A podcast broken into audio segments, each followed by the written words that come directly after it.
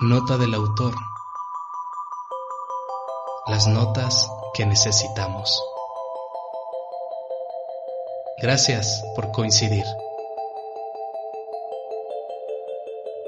Bienvenidas, bienvenidos.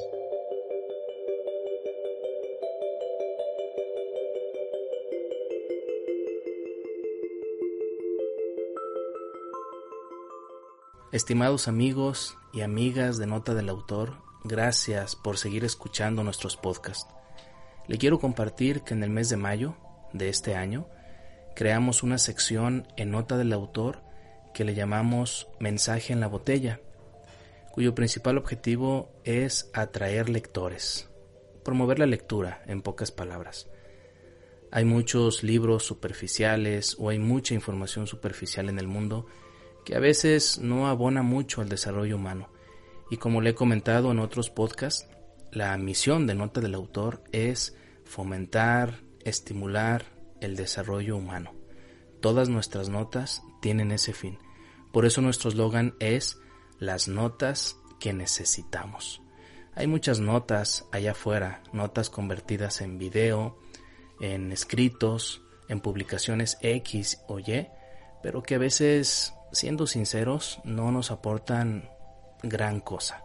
Entonces nosotros tenemos esa misión, tenemos esa convicción de compartirle las notas que realmente necesita usted para su crecimiento, para su desarrollo humano. Entonces, Mensaje en la botella pretende difundir o promover el hábito de la lectura, porque estamos convencidos de que la lectura ayuda de manera impresionante al desarrollo humano.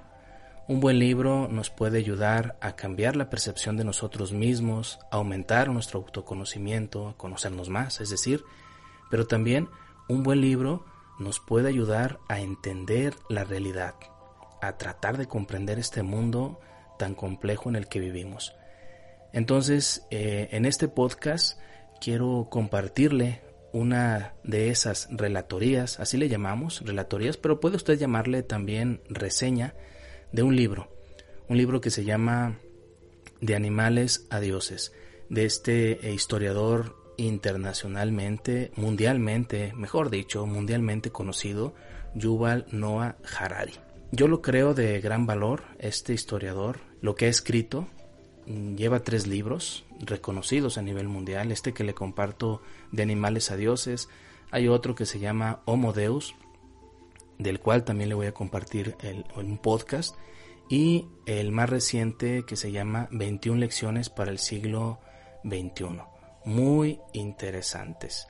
Entonces, em, en este espacio que, vamos a compartir, le voy a hablar eh, a grandes rasgos, como se lo comentaba a manera de reseña, una reseña un poquito extendida acerca de cuáles, cuáles son las ideas fundamentales de, de animales a dioses.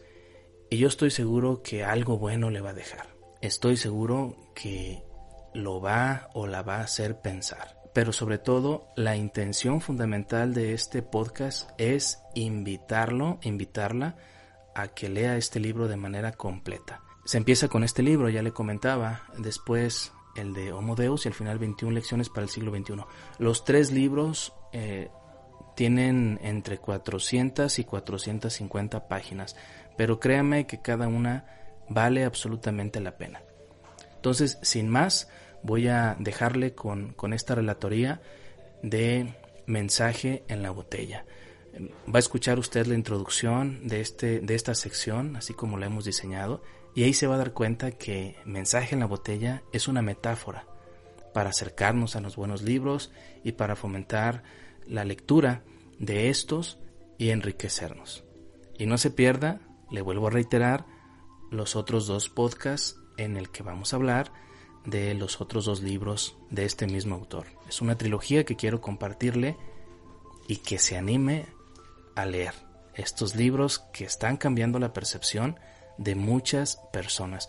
Por último, no me voy a cansar de, de comentarle la fama que tienen estas, estas obras puede usted entrar a YouTube y teclear Yuval Noah Harari o los títulos que le acabo de comentar y se va a encontrar con, con muchos, con muchos videos, con, desde luego con el canal de este autor en YouTube, y se va a dar cuenta que, que hay muchas reproducciones, que hay muchos seguidores, y eso pues de alguna manera dice algo. Ya no solamente es Jaime Gómez Castañeda quien lo está invitando a acercarse a esta literatura, sino que ya son muchas personas alrededor del mundo que le hacen caso a este, a este hombre. No es la única verdad, también hay que tenerlo en cuenta. No es la verdad absoluta, ni siquiera es un profeta. Pero sí nos dice, sí nos muestra un panorama de nuestra naturaleza, de lo que somos y quizás de los diferentes escenarios a los que nos podemos enfrentar a futuro. Entonces, pues sin más, lo dejo y espero que lo disfrute. Gracias por escucharnos. Mensaje en la botella, una metáfora para comprender que tenemos que ir en busca del conocimiento de los libros. En la actualidad, los libros importantes se enfrentan a grandes olas de información vacía para llegar a tierra firme y ser leídos. Mensaje en la botella. La conforman lectores que han recogido botellas con mensajes y que nos invitan a conocer su contenido sustancial. Abramos la botella que hizo un largo viaje y compartamos su mensaje. Bienvenidos.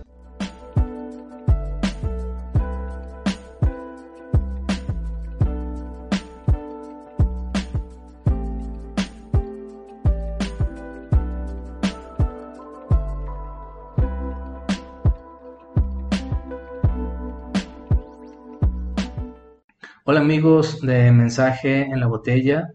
Ahora quiero compartirles la lectura de un libro muy interesante, muy desafiante desde mi punto de vista, pero también muy enriquecedor en cuanto a información histórica. Se llama, ya lo ven ustedes, De animales a dioses, del autor Yuval Noah Harari. Este libro fue lanzado al mar, este, al mar del mundo, al ciberespacio, a, las tiendas en 2014 de Animales a Dioses. Llegó a mi playa el 30 de octubre del 2019. Me decidí a leerlo. Había leído ya el libro que sigue de este. Hagan de cuenta que es una trilogía. El libro que continúa se llama Homo Deus. Me impactó ese libro de hecho, llegué a hacer un ensayo sobre algunas ideas que promueve ahí Harari y después publiqué. Enseguida les voy a compartir el enlace para quien quiera consultar ese ensayo, pues lo haga y estoy abierto a su retroalimentación. Bien, entonces ese libro me trajo a este y curiosamente este libro me llevó al tercer libro de Harari. No es una trilogía como esa de el Señor de los Anillos o esos libros secuenciados, pero sí tienen hilación. El último libro que se llama 21 lecciones para el siglo XXI también está bastante interesante. Retoma información de animales a dioses y Homo Deus, pero también es igual que los anteriores, es desafiante. En un siguiente mensaje en la botella voy a compartir Homo Deus y posteriormente 21 lecciones para el siglo XXI. Harari es considerado uno de los escritores emergentes de este siglo. Sus libros han vendido muchas copias y la opinión de él en la actualidad pues tiene un peso interesante. Ahora en el contexto de la pandemia, algunos eh, medios de comunicación se han acercado a él para preguntarle hacia dónde va el mundo, qué pronósticos tiene de lo, de lo que está ocurriendo y etcétera. Eh, después hago un pequeño paréntesis. Eh, publiqué un, un ensayo sobre titulado de la sociedad del miedo a la civilización empática, donde cito a Harari en dos, en dos de sus libros. En los tres, los tres libros los cito en ese ensayo. Está en mi página web, nota del autor. También les voy a dejar la liga para quien quiera consultar ese ensayo y y, pues yo estaré dispuesto a escuchar su retroalimentación. Siempre es bueno escuchar el punto de vista de otras personas respecto a lo que se escribe. Bueno, vamos a continuar. ¿Qué puedo decirles acerca del autor? Ya les he comentado un poquito que es un autor que se ha hecho muy famoso y que sus libros son vendidos y su punto de vista es una referencia para, para muchas personas. También puedo decirles que es profesor de la Universidad eh, Hebrea de Jerusalén. Lo pueden encontrar, estos datos los pueden encontrar aquí en, en esta parte del libro. Tiene un doctorado en la Universidad de Oxford, Estados Unidos. A él lo que le interesan son los estudios de procesos macrohistóricos del mundo. Entonces, los tres libros que les estoy mencionando son de historia. Podemos pensar que son libros hechos para historiadores, pero no es así. Me atrevo a decir que son libros para todo público. Considero que de la adolescencia hacia la adultez. Son libros con una prosa muy, muy versátil, pegajosa, que te engancha y con un lenguaje muy accesible para todos, no hay tecnicismos. Yuval Noah Harari hace énfasis en algunos aspectos, primeramente en hechos históricos. Los hechos históricos que él cita en su libro a mí me parecen muy contundentes, aplastantes, eh, que a veces no, bueno, lo digo a nivel personal, no me dejaban oportunidad para contraatacar o para contradecir o contra argumentar, creo que es la mejor palabra. Los hechos históricos hablan por sí mismos, claro que pueden tener muchas interpretaciones, pero lo que él menciona en este libro, eh, que es muy enriquecedor, pues nos pueden dejar con la boca abierta. Harari es un partidario de la selección natural. Él cree que somos parte de una familia de simios, lo defiende con hechos. Harari cree en la bioingeniería. Al final, ya al final de su libro, en, el último, en los últimos capítulos, le dedica una buena parte a hablar del diseño inteligente.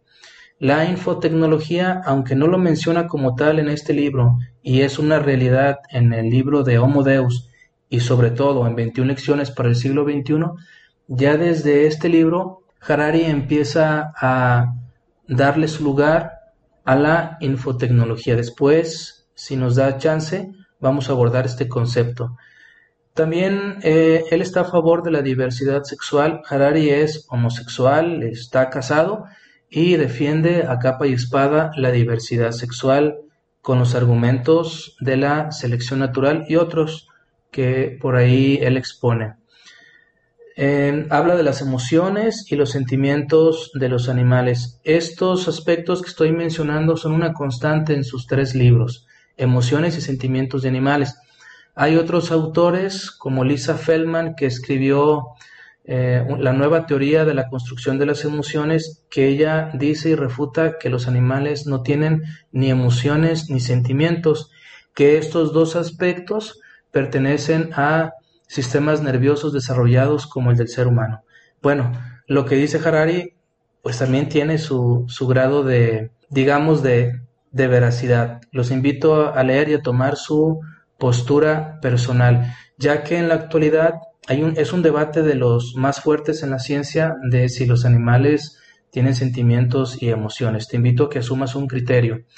Y también una constante en estos tres libros es el argumento que expone Harari referente a los mitos y las creencias. Para Harari el ser humano es un ser que crea mitos, que crea narraciones y ha, les ha ayudado a agruparse, a reunirse, a crear grandes civilizaciones, a crear la cultura. Entonces toma una parte muy los mitos y las creencias forman una parte importantísima en la línea argumentativa de Harari. ¿Por qué recomendar este libro? Como ya lo dije al principio, eh, está al alcance de cualquier persona. Es un libro que habla de historia, de hechos, de hechos históricos y los posibles destinos de la humanidad. Esto está bastante interesante. Yo hacía mucho tiempo que no leía un libro de historia tan completo en tres tomos y sobre todo eh, que me trazaran diversas directrices eh, de hacia dónde va la humanidad. Eh, los puntos de Harari son, considero que son válidos, no dejan de ser, no dejan de ser propuestas, pero están respaldadas en los hechos históricos. Él dice en Homo Deus, me voy a adelantar un poquito al siguiente mensaje en la botella de este libro, él dice que la historia tiene un grado de predictibilidad. Sin embargo, la realidad la rebasa, la rebasa. Es decir, si seguimos la línea de la historia de la humanidad, no, no creamos que vamos a llegar a un punto. La humanidad es muy cambiante y el comportamiento humano pues lo demuestra. Es un texto asombroso que promueve otras perspectivas del actuar humano a través de su historia. Cuando lo leas te vas a dar cuenta quiénes somos. Bueno, es un punto de vista, ¿verdad? Te puedes dar cuenta quiénes somos, de dónde venimos y hacia dónde vamos. Las preguntas eternas de la filosofía y me atrevo a decir de la humanidad. Vas a aprender nuevas perspectivas. Es un libro que en lo personal me movió muchos sentimientos, muchas emociones, pensamientos. Por momentos dije, ¿eso somos como humanidad? Somos unos asesinos en serie ecológicos, destruimos gran parte de la fauna y por otro lado, qué inteligentes somos, estamos en la cúspide de la cadena alimenticia, cuántas cosas hemos logrado, hacia dónde vamos. Es decir, hay matices muy interesantes en este libro que conviene leerlos y saber, creo que te va a dar un conocimiento interesante acerca de nuestra naturaleza. Es un libro desafiante, como ya también lo, citaba, e incita a remover tus creencias y asumir otras. Es una prosa muy fluida, también lo dije al principio, entendible e interesante. Los temas principales de Animales a Dioses eh, son muchísimos, son vastos. En este mensaje en la botella solamente pues pretendo dar una mirada panorámica a lo que es el fondo de la lectura, pero te reitero, atrévete a leer estas 457 páginas, creo. Deja estar 493 páginas. Te invito a leerlas, de veras. Eh, lo que yo te pueda decir es un preámbulo muy general, pero lo que te puedes encontrar en el fondo es sorprendente. Bueno, eh, Harari eh, nos lleva ah, de la mano en este libro a través de una línea temporal de la historia. Empieza desde que el Homo sapiens sale de África y hace ese gran recorrido hasta nuestros días, en este caso hasta 2014. Un dato interesante, 100.000 años tenemos en la cúspide de la cadena alimentaria, 100.000 años que somos los señores y amos poderosos. Respecto a esto, Harari es muy crítico y nos, y nos cuestiona de qué nos ha servido eso. Bueno, eh, los aspectos en los que se dividen las ideas son dos, son cuatro, son cuatro aspectos. Uno comienza con la revolución cognitiva. Dice que hace 70.000 años el Homo sapiens adquirió lenguaje, el lenguaje ficticio, y eso le ayudó a desarrollar su cerebro todavía más. En, este entonces empezaron a crear mitos. En esta etapa cognitiva aparecimos como retomamos nuestro primer papel en la historia como cazadores y recolectores. El cazador y recolector es visto para Harari como un, como un homo que remodeló la ecología del planeta. ¿sí? Un cazador hace eso, tiene hambre, caza y se alimenta, recolecta bayas, recolecta frutos, pero no piensa en la agricultura, no piensa en cosechar. Para Harari el ser humano eh, en este periodo de, ser nómada eh, devastó la naturaleza y cambió en mucho los diferentes ambientes ecológicos. Le llama él un asesino serial ecológico. los eventos eh, eh, antropológicos que él cita son muy fuertes. yo cuando los leía dije, ¿cómo es posible que exterminamos a cientos, miles de especies gigantes? Cita que algunos animales pesaban más de 50 kilos. O sea, mucha fauna silvestre y vegetal fue exterminada por los cazadores y recolectores. 45 mil años se colonizó Australia. Este evento para Harari es muy importante porque él dice que es un evento clave para la humanidad. Primera vez que el ser humano cruza las aguas y llega a Australia. Y pobre Australia le fue como en feria. 45 mil años de daño al planeta. Vaya. En la segunda parte del libro, él habla de la revolución agrícola, que es la siguiente fase de la revolución cognitiva. La revolución agrícola, bueno, pues el hombre se dio cuenta que podía cosechar y que podía domesticar. Se creó en esta fase un orden social, bueno, muchos órdenes sociales específicos aparte de mitos sofisticados. Por ejemplo, se empezó a hablar de castas, de blancos, de negros y las cuestiones de jerarquía de género. En la actualidad hay mucha lucha o hay una lucha muy intensa por, por la igualdad de género. 45 mil años tenemos separándonos hombres y mujeres y construyendo el género. ¿Creen que será posible que lleguemos a comprender estas categorías? Bueno, es una tarea bastante titánica para la humanidad. La revolución agrícola para Harari fue el mayor fraude de la historia. La revolución agrícola cambió el mundo a través de los mitos. El ser humano eh, sofisticó su lenguaje. Dice, dice Harari que el lenguaje se desarrolló a partir del chismorreo. Los seres humanos somos la única especie que podemos hablar de otros seres humanos sin que ellos no estén. La revolución agrícola cambió el orden social, modificó las relaciones interpersonales y dice él que fue un gran fraude. Empezaron a cosechar, empezaron a domesticar y si nos vamos a años más recientes, quizás algunos 300, 400 años, vamos a ver animales que ya entran a una línea, a lo mejor me fui muy lejos con 300, 400 años, hablemos de un siglo y medio, animales que ya que son parte ya de una línea de producción.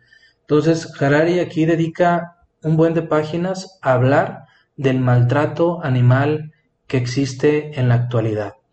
Vacas que viven en, que son encerradas en cajones muy estrechos que no les permiten desarrollar sus instintos naturales y que solamente están para la pura eh, producción de leche y para hacer inseminadas. Hasta esa parte de la, de la, de la reproducción se le ha privado.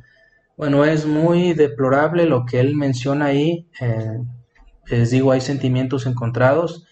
Aparecen ahí imágenes de animales en estas condiciones eh, que son parte de la revolución agrícola.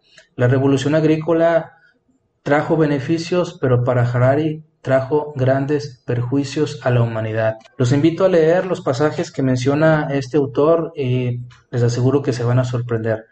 También en la revolución agrícola aparecen los números con los sumerios y la escritura. Después, en una tercera etapa de este libro está la unificación de la humanidad. Aquí Harari nos habla de la creación de la cultura y lo que ha dejado la cultura de manera positiva como de manera negativa. La cultura es un conjunto de constructos muy refinados.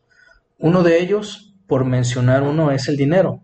El dinero es un elemento cultural. El hombre crea el dinero. El hombre necesitó crear el dinero porque la agricultura le dio la oportunidad de expandirse y de crear medios para este, organizarse mejor y nos relata cómo es que se creó el dinero. Harari dedica bastante texto a explicar en qué consisten los imperios, desde su formación y el legado que dejan, así como los pueblos que se rebelan y que buscan su autonomía. En esta etapa se habla mucho de las religiones. De hecho, dice que la revolución agrícola eh, fue a la par de la revolución religiosa. Hay que tomar en cuenta algo muy interesante. Harari no está a favor de ninguna religión y el cristianismo, el islam son punto de crítica fuerte para Harari.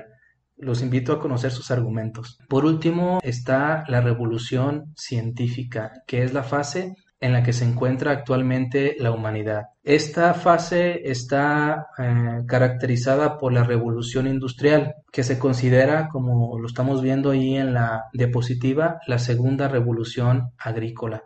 500 años de crecimiento vertiginoso. Estos años son los que pueden definir la revolución industrial. 500 años y en el libro cita muchos científicos y muchos hallazgos de los hallazgos más sobresalientes de estos 500 años. Harari menciona que las guerras ya no son atómicas, de hecho hay una hay un capítulo que le llama Pax Atómica, ya no hay guerras, se fueron las guerras, ahora las guerras son producciones científicas. Quien se meta mucho a la investigación y logre hallazgos que deslumbren al mundo es el que ha ganado las guerras. En esta etapa del libro se dice que se venció el hambre y se apuesta por la eterna juventud. Ya no hay hambrunas, ya hay más alimento que gente que se muere de hambre y eh, menciona algunos proyectos que lleva a cabo, llevan a cabo algunas empresas como Google acerca de alargar la vida de las personas, como si fuéramos en busca de la eterna juventud. Ese es uno de los proyectos, vencer la muerte, que se citan en el siguiente libro de Homo Deus. Es real, no es ficción. Hay empresas, empresas enfocadas a este tema, vencer la muerte. Nos habla pues de cómo la ciencia también va de la mano con la política. La producción científica depende muchas veces del apoyo político. Algo también que deja muy en claro Harari en este libro es que el credo capitalista ha trastornado la sociedad, sobre todo a la familia y a la comunidad. Harari se cuestiona qué es la felicidad. La felicidad es una cuestión subjetiva, o sea, depende de cada quien o es una cuestión objetiva. Y también habla de la felicidad química, cómo la bioquímica cerebral también influye en la felicidad. Finalmente, deja un capítulo enterito a hablar del budismo y cómo el budismo va definiendo la felicidad. Hay que tomar en cuenta que Harari es un individuo que tiene más de 20 años eh, practicando la meditación. Lo menciona en el libro, en su último libro que ha escrito, 21 lecciones para el siglo XXI, y Harari es un, es un partidario del budismo. Está citado en este libro y en los dos siguientes. Se cuestiona Harari. El final del Homo sapiens se acerca y se da paso al diseño inteligente. Es decir, no podemos esperar a que la selección natural nos modifique y nos haga más inteligentes. Ahora, la bioingeniería, el diseño inteligente puede incidir sobre el diseño biológico del humano y perfeccionarlo. Entonces él habla de superhumanos. En el siguiente libro de Homo Deus le dedica más tiempo a esto, cómo la humanidad está aferrada a crear superhumanos. ¿Cuáles podrían ser las tesis principales de este libro? Uno, es una perspectiva de la naturaleza humana matizada por la teoría de la selección natural. No deja de ser una, un punto de vista a considerar, a considerar. Eh, refutable, claro que sí, debatible también. De hecho, en otro mensaje en la botella voy a hablarles del neurocientífico Antonio Damasio, quien hace una crítica al Homo Deus que aparece en el siguiente libro. Una segunda tesis, a través de hechos históricos reales, asumir una postura crítica del origen de la especie humana y sus diversas actuaciones durante su desarrollo evolutivo. El principal, los principales argumentos de Harari son los hechos históricos. Cada quien los va a interpretar como a lo mejor le plazca, pero tengamos en cuenta que los hechos históricos muchas de las veces son contundentes y dicen mucho de las personas. Entonces, segunda tesis, Harari nos habla de los hechos históricos para que asumamos otra perspectiva. Tres, saber o darnos cuenta que somos parte de una familia de simios, tal cual.